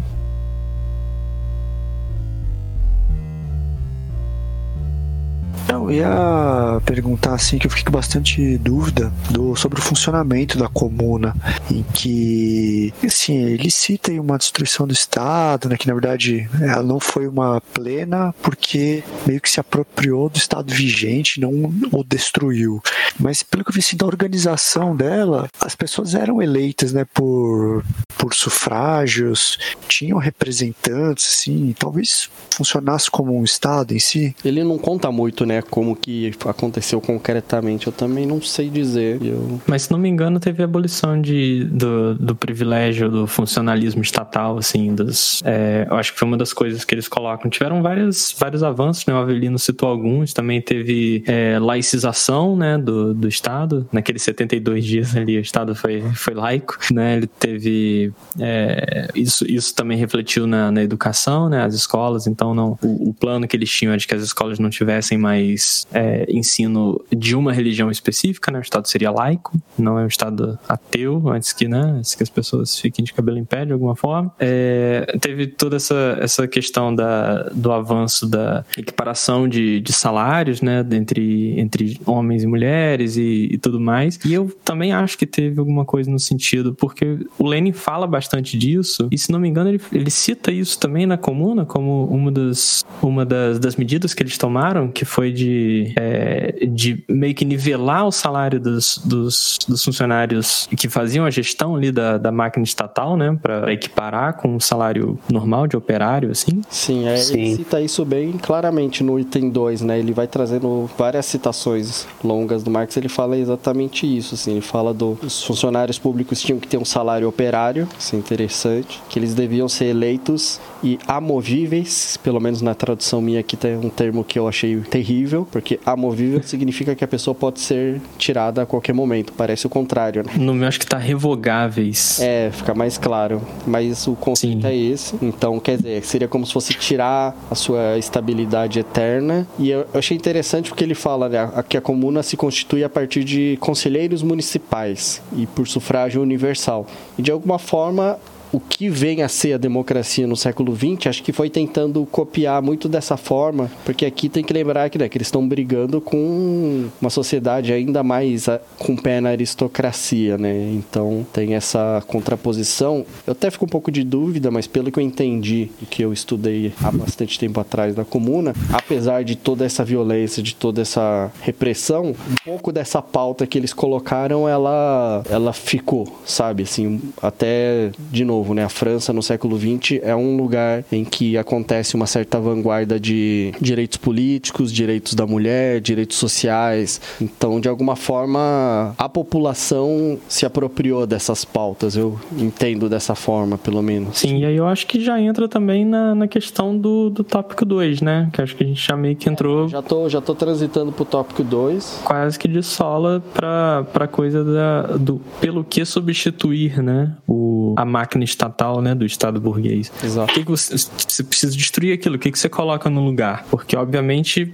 na ideia do, do Lenin, e, né, que está em consonância com Marx e Engels, você não vai, no dia um pós-revolução, botar tudo abaixo, porque você ainda vai precisar da máquina estatal para você é, nivelar as coisas, né, para você é, corrigir todas as injustiças sociais, para você fazer com que as classes estejam, é, que não, não haja mais desigualdade de classes e tudo mais. Só que no primeiro momento você ainda vai precisar daquele maquinário, mas algumas mudanças precisam ser feitas, né? Então, pelo que o que colocar no lugar, né? Eu acho que essa é a primeira reflexão que vai entrar nesse nesse ponto aí nessa nessa altura aí do capítulo. Exato. Só como uma dessas notas do eu pescando as definições de Estado, numa outra citação do Marx, ele diz que depois da Idade Média, o poder do Estado centralizado que se desenvolveu, ele inclui, aí ele faz uma listinha assim de exército permanente, polícia, que são as formas de repressão que a gente já vem falando, a burocracia, até aqui tá igual, aí ele inclui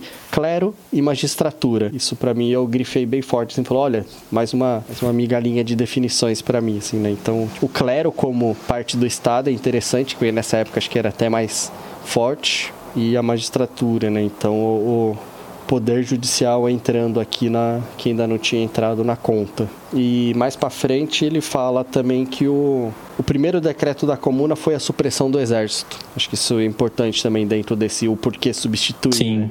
E porque o próprio exército depois vem a, a reprimir, né?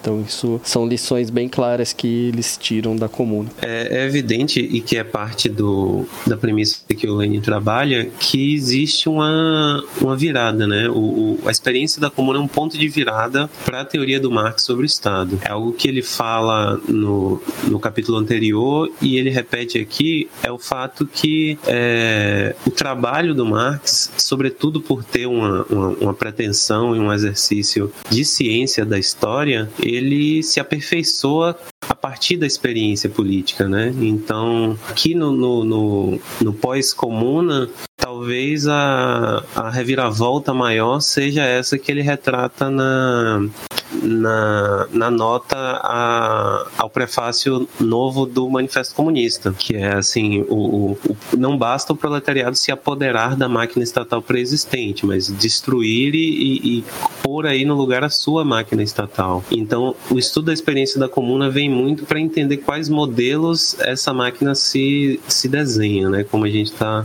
tá colocando aqui. E do que eu entendo, assim, de outras leituras sobre a, a Comuna de Paris e também corroborado muito pelo que o Lenin coloca, é que muito nela se, se baseou na, na transição da democracia representativa para uma democracia cada vez mais participativa, né? Uhum. A organização comunitária tomando um, um, lugar muito maior e tanto que aí os, os representantes é, populares eles não eram bem deputados, né? Eles eram como delegados é, do povo, né? Então existia uma organização meio que por bairros, assim. Eu não, não, não, não acho que sejam na realidade essas as denominações lá em, em Paris país, mas basicamente organizações setoriais, locais, assim, pelos, pelos, pelas regiões da cidade, e cada uma delas tendo seu conjunto de representantes, mas ao mesmo tempo passando por uma, por uma socialização e uma democratização radical do debate político, né? Então, em grande medida, as decisões ali passavam muito por assembleias, passavam muito por uma. De fato, foi uma revolução, né? Então, a experiência da revolução também pressupõe muito dessa, dessa desse clima clima de, de debate generalizado, essa, esse confronto de ideias, como foi, como era o espaço político dos sovietes na Revolução Russa,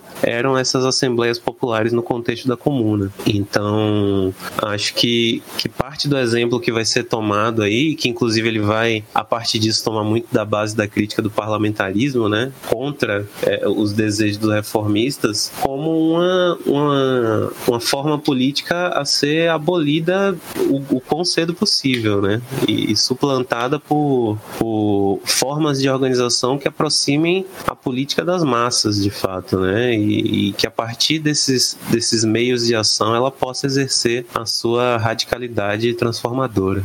É, e como experiência, primeira experiência, né? Vai cometer muitos erros, alguns erros que infelizmente foram decisivos, né? Eu vi bastante sobre eles não terem dado o passo seguinte de destruir destruir o resto da burguesia, né? Ou seja, eles ficaram cercados de exércitos inimigos, né? Que acabaram causando o massacre que o Beliani falou. E, mas assim, como instrumento, como experiência, acho que dá para tirar bastante lição, né? E acho que o Lenin tirou muito, muitas lições daí para ajudar na, no pós-revolução russa. Exato. E na verdade, acho que não ficou nem claro para mim se eles tinham a pretensão de ampliar aquilo ou se foi uma coisa localizada e aí por isso foi foi mais reprimível, assim. Me deu a impressão que eles não estavam com uma visão tão ampla quanto o Lenin tem, por exemplo. Acho que foram várias comunas, né? Era, eles tentaram fazer com a França inteira, dividir em várias comunas. Não teve só em Paris, né? Teve outras cidades também. Inclusive em Lyon teve muita participação do Bakunin. Então, mas aí também é importante desse negócio que o Alexandre é, colocou é que fica difícil até a gente especular que tipo de, de pretensões é, para além do que eles fizeram, eles tinham, né? Porque o, o, massacre que eles sofreram não foi por qualquer erro que eles tenham cometido, foi uma questão numérica, sabe? o exército da França. Eu sul da Prússia eram invadindo a cidade. Então, tipo, sabe, não, não, não é como se, ah, se tivesse mudado esse ponto aqui, acho que dava. Não, não, não dava mesmo, sabe? Não dava pra, não dava pra bater de frente com, com a força militar que tava vindo cercá-los ali. Então, tem esse, esse, esse problema, né? A gente nunca de fato vai saber qual seria o potencial é, real a longo prazo da Comuna de Paris, né? Porque de fato eles, se você olha as medidas que eles, que eles as medidas que eles tomaram logo, que assumiram, é, parece nada menos do que promissor para cacete, né?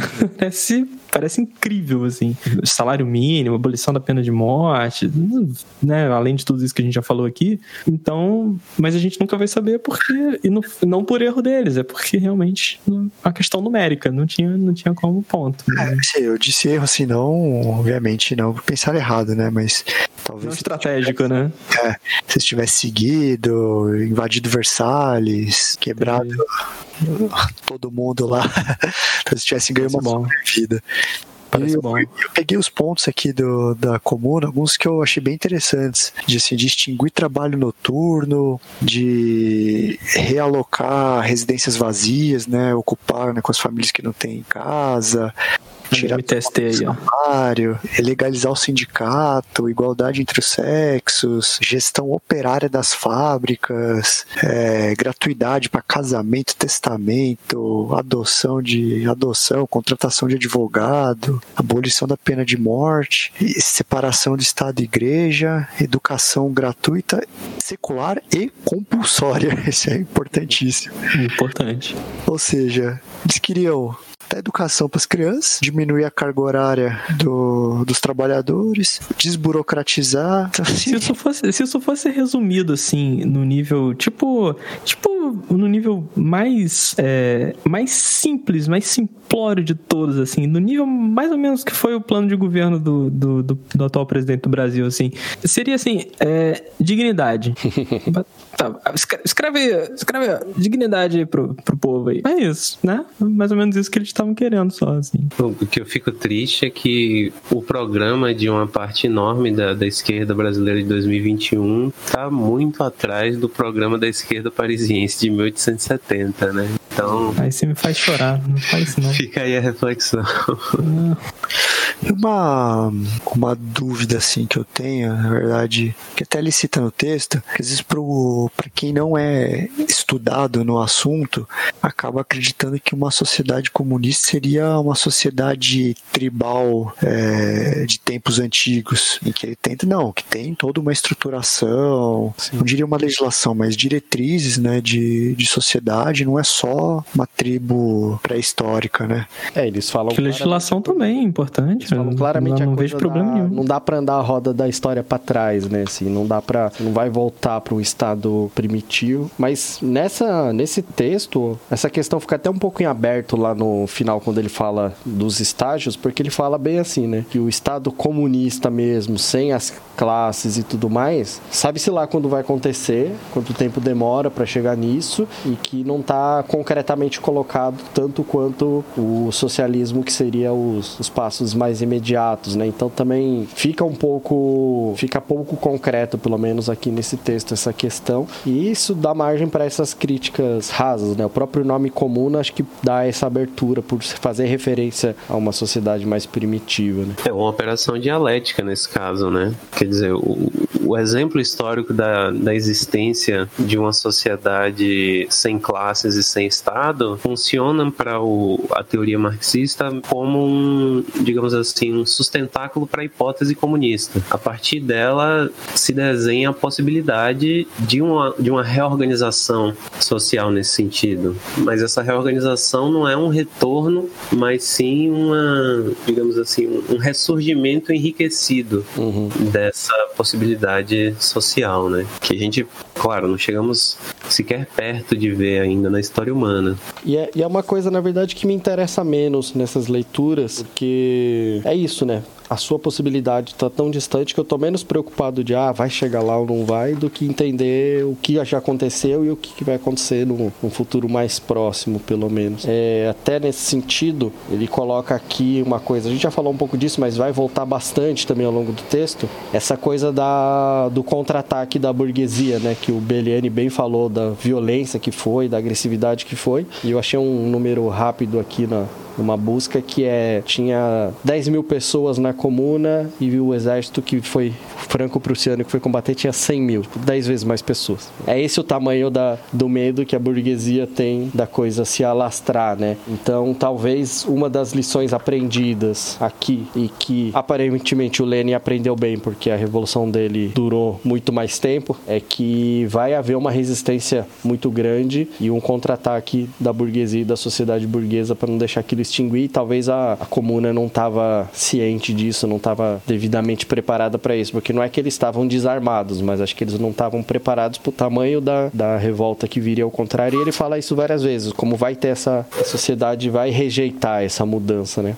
É, o, o, o a gente percebe aí que ele não, digamos assim, não se perde na, na ilusão cristã, de novo, nada contra os cristãos, mas na ideia de que os humilhados serão exaltados, né? A partir do exemplo histórico do primeiro ensaio da Revolução Proletária na história ter sido uma derrota de Davi para Golias, o, o ele não se, não, se, não se resigna na posição de saudar o heroísmo. Ele sauda, é claro, o exemplo histórico e o, o avanço que foi esse primeiro voo, mas o, o, diagnóstico que ele tira não é simplesmente esse, é que da próxima vez a gente tem que ser pior, basicamente, porque é, a missão aqui não é simplesmente construir mártires, né? Acho que essa, essa é uma, uma, uma lição que às vezes a esquerda perde muito fácil no diagnóstico político, né? Uhum. É, o, o, exemplo, por exemplo, do, do, do Salvador Allende é, sendo é, deposto por um golpe de Estado, é, a,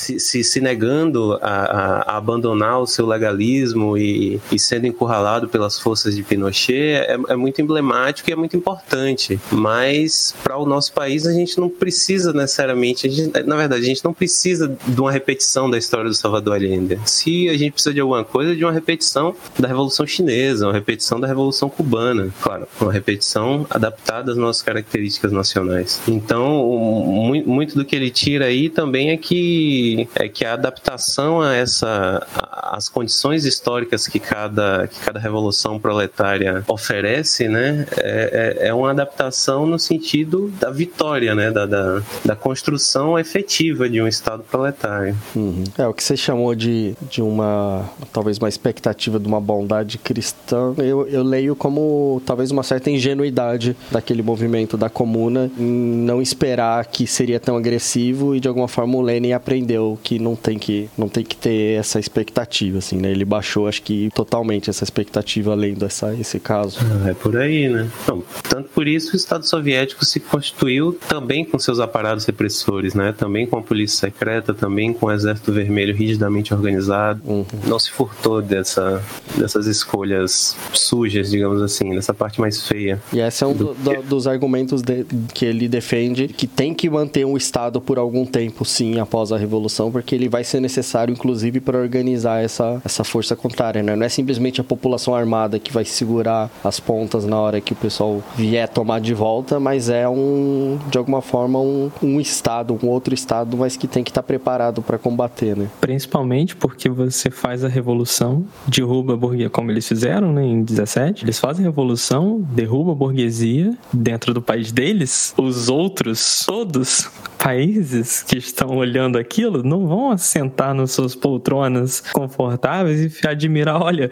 que bonita a classe trabalhadora, não é mesmo? Interessante essa classe trabalhadora, olha que batuta. Não, eles vão mandar exército para, né? Sim. Então, para te invadir, para depor o seu governo, porque é justamente aquilo que a gente vem falando, é, essa ideia não pode se alastrar. Perigoso demais para a burguesia essa ideia se alastrar. Então, tem que manter. Eu acho, me parece é, muito muito, muito razoável, muito óbvio quase, né? É, analisar as condições concretas das experiências passadas, é, não tem como você é, argumentar uma coisa muito diferente disso e soar minimamente sério, né? É, isso foi bem levantado. Ele não fala claramente essa questão internacional entre os países, mas a experiência mostra, né? A gente viu a, a comuna teve a, a revolta contra a comuna, né? Teve apoio da Prússia, depois a própria Revolução Russa, a gente vai ver que, né, que os outros países também começam a se movimentar, então... Vão enxertar o Exército Branco, sim, vai, vai ter. Claramente no texto, mas a história conta isso pra gente. Exatamente.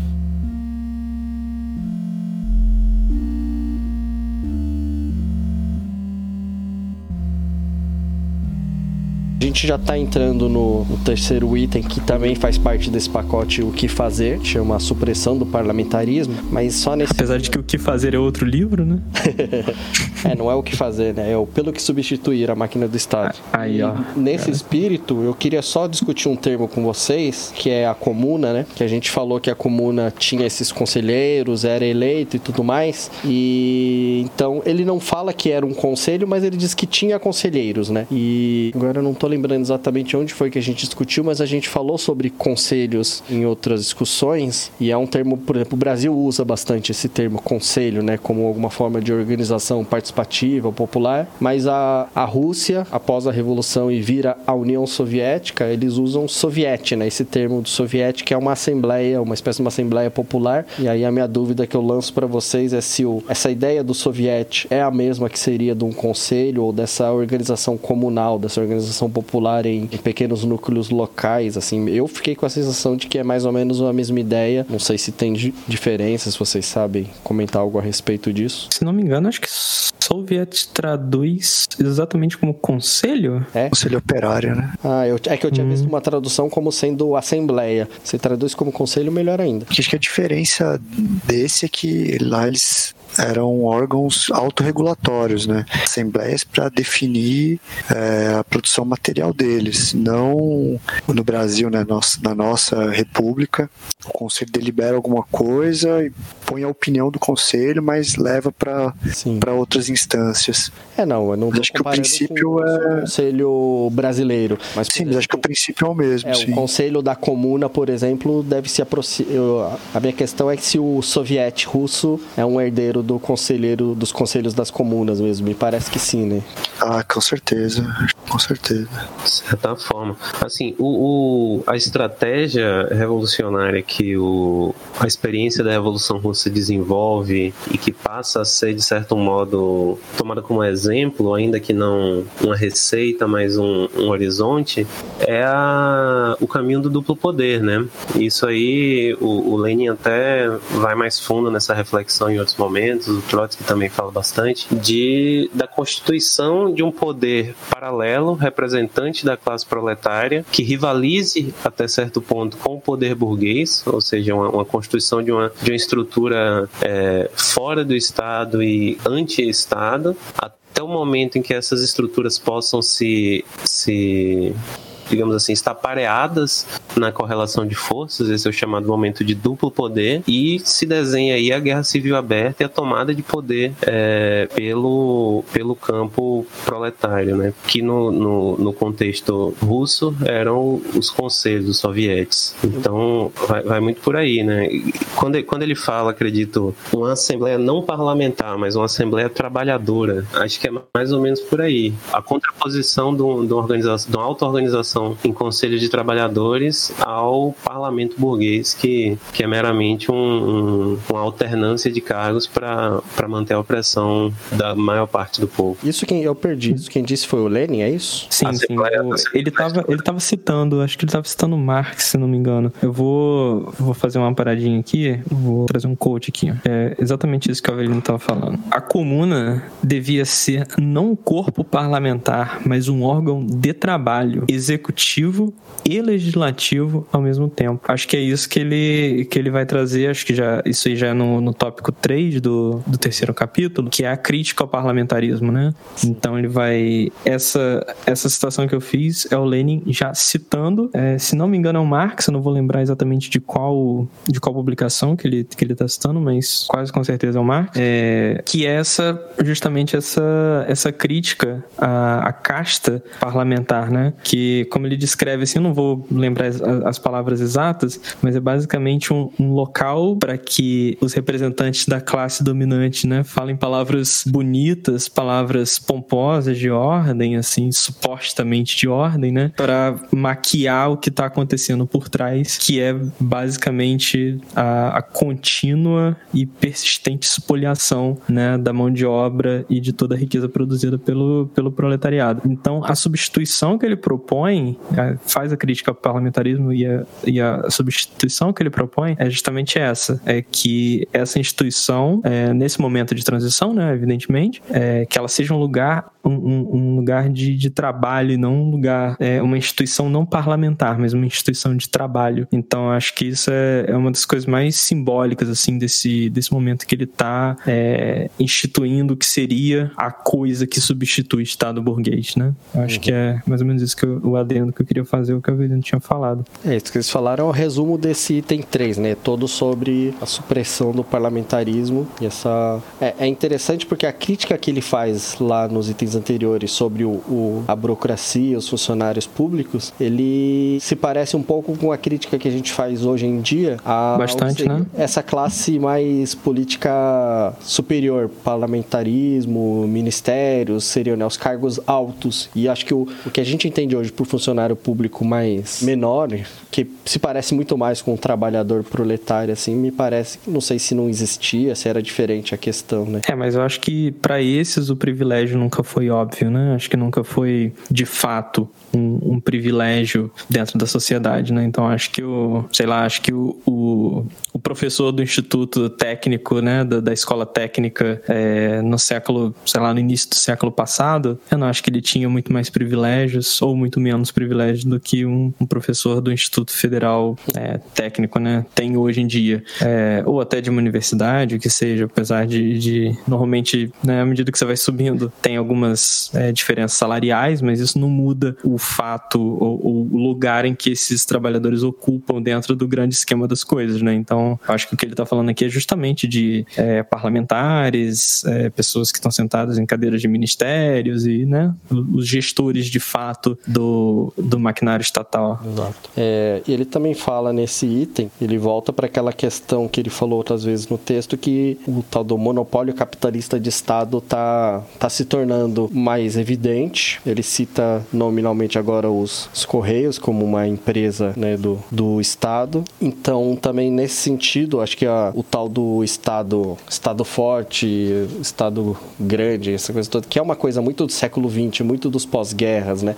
Ele está começando a se esboçar agora. Então, também um pouco dessa crítica que ele faz do estatal tem que ler que é, é um pouco antes desse movimento acontecer, desse Estado crescer tanto, que é uma coisa que vai acontecer né, em toda a Europa depois. E até nesse sentido, tem uma coisa que ele fala várias vezes que me incomoda bastante, que ele fala que o, as funções administrativas do Estado elas são simples o suficiente para que depois qualquer pessoa da população, né, qualquer, qualquer pessoa eleita do povo possa assumir essa administração. Num primeiro momento eu li isso com muita ressalva, eu falei, não, não é tão simples assim, não dá para pegar qualquer pessoa e colocar em qualquer cargo do Estado que vai levar aquilo tranquilamente. Aí quando eu fui avançando nessa leitura, eu falei, não, mas acho que as, a máquina estatal talvez fosse mais simples de fato naquele momento, então não existiam essas grandes empresas. Sei lá, você não pega um trabalhador operário qualquer e bota para comandar uma Petrobras hoje em dia, sabe assim? Mas acho que isso não existia, talvez. Mas ao mesmo tempo, mais para frente, ele fala também de ah, agora a gente tem alguns avanços muito bons do tipo as pessoas estudam, sabem ler, escrever e fazer conta. Então acho que um pouco é, eu acho que ele tá colocando em questão é isso, né? A população há poucas décadas atrás talvez não soubesse nem ler, então não tinha a menor condição de administrar. Agora tem. É isso que ele está colocando um pouco em questão, né? Sim, eu acho que, eu acho que tem muito uma, uma questão de linha do tempo aqui nesse comentário que ele faz. Eu lembro desse trecho que você está falando,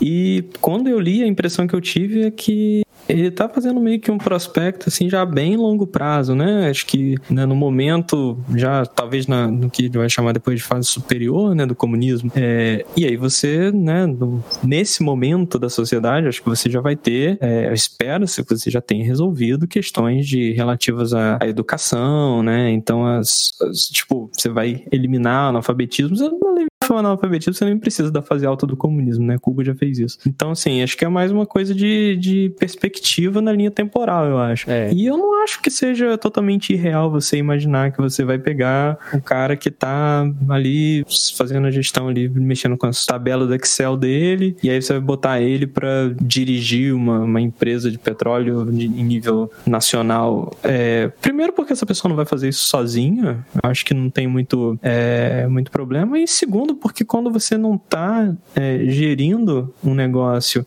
quando ele não é um negócio, né, ele não está focado no lucro, ele está focado nas necessidades da população, eu imagino, né, obviamente que isso vem de um lugar de completo e absoluto achismo, mas eu acho que as diretrizes seriam mais claras se você se você está mirando em fazer a subsistência da população e não em competição no mercado um e rendimento sabe máximo ali, né? Exatamente, você não está tentando otimizar até o último centavo para gerar o lucro. Você vai otimizar tudo que você puder para atender a sua população. É, eu acho que o nível de complexidade, não vou dizer que, que zero, né? Mas eu acho que ele cai consideravelmente quando você não tem questões de competição dentro da lógica burguesa para você fazer o, a manutenção disso. Uhum. Então eu acho que ele, ele tá fazendo um prospecto também bem a longo prazo, assim. Eu acho que não seja uma coisa que ele imaginaria que aconteceria, por exemplo, na Rússia no primeiro ano após a revolução, entendeu? Acho que é uma coisa também bem mais. Mas adiante, é um desses assim. tópicos que dá curiosidade de saber depois como se encaminhou ao longo da história. Ah, sim. É difícil que hoje é, duro bater um papo no Zoom com, com o Lenny, né? Acho que é, é difícil, né? Quarto item se chama Organização da Unidade da Nação. Eu fiquei um pouco mais confuso sobre esse item. Ele aqui ele está dialogando bastante com os anarquistas e talvez seja a primeira hora que ele bota mais claramente as diferenças dele com os anarquistas, né? Até então ele estava se aproximando e fazendo aquelas relativizações do tipo os oportunistas chamam a gente de anarquista. Ele está achando graça da falta de visão dos pretensos marxistas marxistas em achar que eles são anarquistas. Né? Mas aqui, pelo que ele coloca, e aí ele está dialogando bastante com Proudhon e com seus seguidores, de que ele diz uma hora ali na frente que o Marx e o Proudhon eles coincidem que ambos defendem que deve quebrar a máquina do Estado, mas que o Marx diverge do Proudhon e do Bakunin e que o Marx é um, ele acredita num Estado mais centralista. Então, uma ideia de que tem que manter uma unidade, é disso que fala esse item quarto, né? Uma unidade da nação. Acho que esse me pareceu que é o ponto central. E ele opõe ao federalismo, que seria uma, uma coisa menos unificada. É isso mesmo que eu entendi? É por aí. Assim, ele, ele tá, na verdade, puxando o debate com os anarquistas a partir de um debate com Bernstein, né? Que é o, o famoso revisionista alemão, né? O primeiro grande revisionista de Marx e um dos poucos que realmente é, se autopôs essa pecha, né? Ele dizia que no momento histórico que a humanidade se encontrava, a gente já teria que tirar essa coisa da revolução de cena e basicamente o resultado final não é nada e o movimento é tudo. O que importa é a luta operária e as condições que ele traz que ela traz de melhoria de vida, mas essa coisa de revolução, tomar do poder, ditadura do proletariado, não, não, não tá mais em voga não, não tem mais lugar na história. Enfim, mais um que foi provado errado pela história. Mas o que o Lenin coloca aqui é a interpretação que ele faz sobre a interpretação de Marx dos eventos da Comuna, né? Ele identifica que Marx concordaria com o federalismo proudhoniano. Basicamente essa ideia da organização é, é localizada, né? Como se fossem células é, de organização comunitária a partir de cuja articulação é, coletiva é, se realizaria a gestão questão social, né? Que é uma proposta anarquista do Proudhon. E aí, a partir disso, ele traz o debate sobre centralismo versus federalismo, etc. Que também ele usa um termo que eu acho também interessante, que é essa posição dos anarquistas vem muito de uma fé supersticiosa no Estado, né? Porque para eles a destruição da máquina estatal já equivaleria com a destruição das relações sociais capitalistas, enquanto os marxistas entendem que nem de longe é assim, né? Uhum. O Estado é apenas uma parte de toda uma máquina de dominação muito mais enraizada e que para destruir pela raiz a gente vai precisar de uma organização centralizada, né? Ainda mais porque o Lenin ele estava trabalhando, imaginem aí, com, com a perspectiva de uma tomada de poder num país diverso etnicamente, diverso em, em condições de vida, em relações de produção, inclusive em regiões diferentes da Rússia. Então, ele, mais do que ninguém, é, a partir de sua análise marxista, entendia a necessidade de, de uma organização central e, e forte para é, coordenar, de, de certa forma, a transformação desse, dessa sociedade, né, numa sociedade socialista. Então, é, é a partir daí que ele puxa o debate, né, a, a, a ideia de uma, não desse federalismo, dessa organização das assembleias dos comunardos enquanto uma forma permanente, né, mas tendo um horizonte é, na Revolução, né, na Revolução Russa, nas revoluções socialistas em geral, a associação delas num centralismo democrático. Bernstein é uma pessoa que vai voltar depois também na conversa mais para frente ali no final, né, quando ele começa a fazer os debates com as pessoas que, que ele se contrapõe, ele vai citar várias vezes ele. Esse quarto eu acho que é mais curto, também esse quarto tópico do terceiro capítulo, acho que ele parece mais curto também, e o quinto é ainda mais curto, né? Tanto que o quinto parece que é mais uma amarração, assim, é, sobre a experiência da comuna, né? Sobre a, a necessidade, né, do, do, marxismo de se debruçar sobre as experiências reais, né? E dali extrair as suas análises e conclusões. O item 5, então, ele chama a supressão do Estado parasita, é a conclusão desse capítulo, né? E aqui ele cita aquilo que a gente falou lá atrás, uma citação do Marx, que ele fala, na verdade, que é o, o termo comuna era algo que se usava, existiam as comunas medievais, devia ser alguma forma de organização e que acho que me pareceu que está dizendo sobre essa questão de criticar como uma certa volta no tempo que ele está deixando claro que não é disso que se trata, né? Obviamente o Marx ele tem uma visão de história muito mais precisa do que isso daí. E mas é interessante que ele fala, ele está falando justamente que o, o, importante é que o é a supressão do Estado, né? Esse é o nome desse item. E o parasita, que é um termo que ele vai usar muitas vezes para designar o Estado como um Estado parasita e que tem que ser suprimido. Acho que esse é o é o tom do item todo, né? Quando ele fala da Comuna de Paris, o que ele está trazendo o tempo todo é precisa quebrar com esse estado. Ele usa esses termos várias vezes: quebrar, suprimir. Isso é curioso de, de você olhar como que algumas dessas, dessas marcas, assim, né? Porque quando, quando o autor usa muito da mesma, da mesma estratégia é, argumentativa, né? Acaba virando meio que uma, um, uma, uma, impressão digital daquele texto, né? Nesse, nesse item 5 ele, ele fala do estado parasita, ele já tinha comentado antes alguma vez, algumas vezes com essa, com essa mesma entonação. E é curioso linkar com aquilo aquilo que eu acho que o Avelino falou antes nessa, na, aqui na conversa, da apropriação de certas partes da ideia do marxismo, né? É, como que a ala é, burguesa e, e seus é, acólitas conhecem bem o marxismo, né? É, e, como que essa apropriação de algumas ideias do, do, marxismo ela, ela ocorre de forma quase que quase que você não percebe, né? Quase orgânica assim. Parece um, um, uma coisa que um que um anarcocapitalista falaria, um leque babão assim, anarcocapitalista diria. Essa pressão, ah, estado parasita, esse estado aí tá roubando imposto, não sei o quê. Então eu fico, eu fico pensando às vezes essas, essas micro esses, esses pontinhos assim que, que são pinçados, né? Como que isso pode ser usado para fins completamente diferentes, né? E, e, sempre nesse sentido, né, fazer essa observação sempre com muito cuidado com a teoria da ferradura, né? Porque não é disso que a gente está falando, a gente está falando de apropriação de pedaços da teoria marxista. Leituras rasas, né? Leituras de, de leituras, exatamente. E nesse caso nem, nem acho que uma leitura em si, mais um, uma pinçada mesmo, né? uma coisa que é. parece que meteu uma pinça, tirou aquele pontinho assim. É, acho. Me, me pergunto se isso não poderia ser usado com o branding correto. Será que a gente não puxa uns ancaps pro, pro marxismo? Será, hein? Ixi. Se pá, se Vou pá. dizer que outro item que eu achei engraçado é quando ele fala aquela questão dos salários, né? Que tinha que todo mundo ganhar um salário operário, porque o peso do custo da toda aquela burocracia e de todo aquele exército é muito grande. Eu falei, ah, então o Marx defende o Estado mínimo, é isso mesmo? É, o Marx defende o não Estado, né? Mais mínimo impossível. Mais mínimo impossível.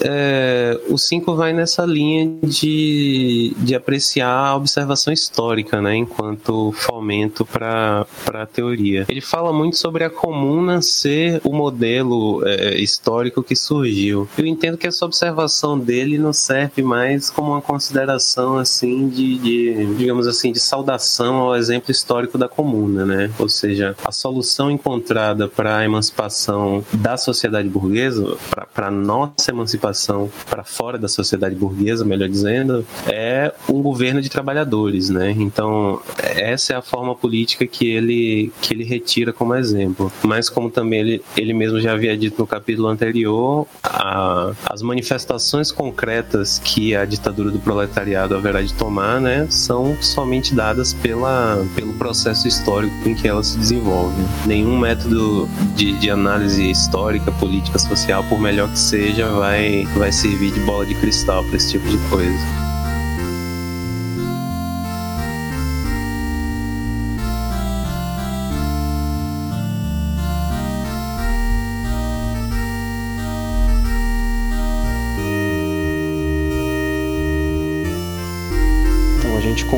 Aqui o capítulo 3. É, a gente vai depois, próximo encontro, entrar no capítulo 4. Ele é quase uma continuação desse capítulo, mas aí no capítulo 3 ele falou mais sobre o que o Marx escreveu, porque ele tem textos dele próprio, né, comentando. E depois o, o capítulo 4 chama Continuação, Explicações Complementares de Engels, que aí tem textos específicos do Engels que um pouco depois também tratam de outros aspectos relativos à comuna e o que seus desdobramentos, então continua nesse, nesse assunto, mas são outros tópicos que vão entrar. E aí eu vou fazer uma proposta de debate de encerramento. A gente falou isso meio solto de outras vezes, que é um pouco o que esperar, né, daqui para o final da leitura ou dos próximos capítulos, que acho que, que é legal também para preparar expectativas, né? E eu digo isso um pouco, por exemplo, algumas pessoas já começaram hoje dizendo que acharam talvez mais difícil ou alguns itens não entendeu tão bem, então não sei se quanto que vocês já olharam ou já leram os próximos capítulos, se vocês têm já alguma expectativa. Eu vou dizer, eu digo isso porque eu, no último encontro para cá eu terminei a leitura do texto completo e eu não gostei nada particularmente do último capítulo, achei ele bem chatinho, mas ele pelo menos serve para retomar alguns pontos importantes, mas eu gostei bastante do capítulo 5, que é acho que quando ele fala